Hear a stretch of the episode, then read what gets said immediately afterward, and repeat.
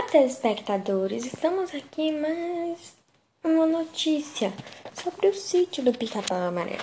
O sítio do Pica-Pau Amarelo é uma série de 23 livros de literatura fantástica escrita pelo autor brasileiro Monteiro Lobato entre 1920 a 1947. A obra tem atravessado gerações e geralmente é apresentada na literatura infantil do Brasil o conceito foi introduzido de um livro anterior de Lobato, A Menina do Narizinho Arrebitado, em 1920. A menina, a história sendo mais tarde republicada como o primeiro capítulo de Reinações de Narizinho, 1931, que é o livro que serve de propulsor à série do Pica-Pau Amarelo. O cenário principal é o sítio, batizado com o nome Pica-Pau Amarelo, de onde mora Dona Benta, uma idosa de mais de 60 anos, que vive em companhia de sua neta Narizinho, como todos dizem, e empregada tia Anastácia.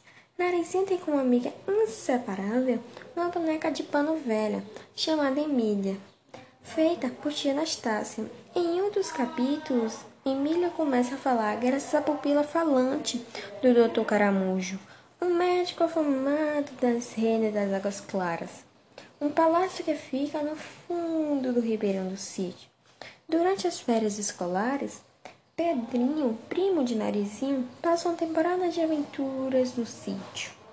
Juntos, eles desfrutam de aventuras, explorando fantasias, descobertas e aprendizagem.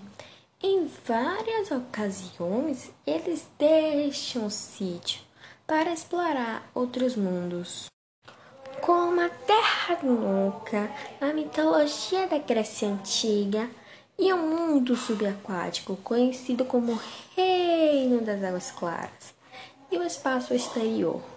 São muitas histórias interessantes. Eu les convido a vir conhecer o mundo encantado do sítio do Pica-Pau Amarelo. Um Feliz Natal para todos!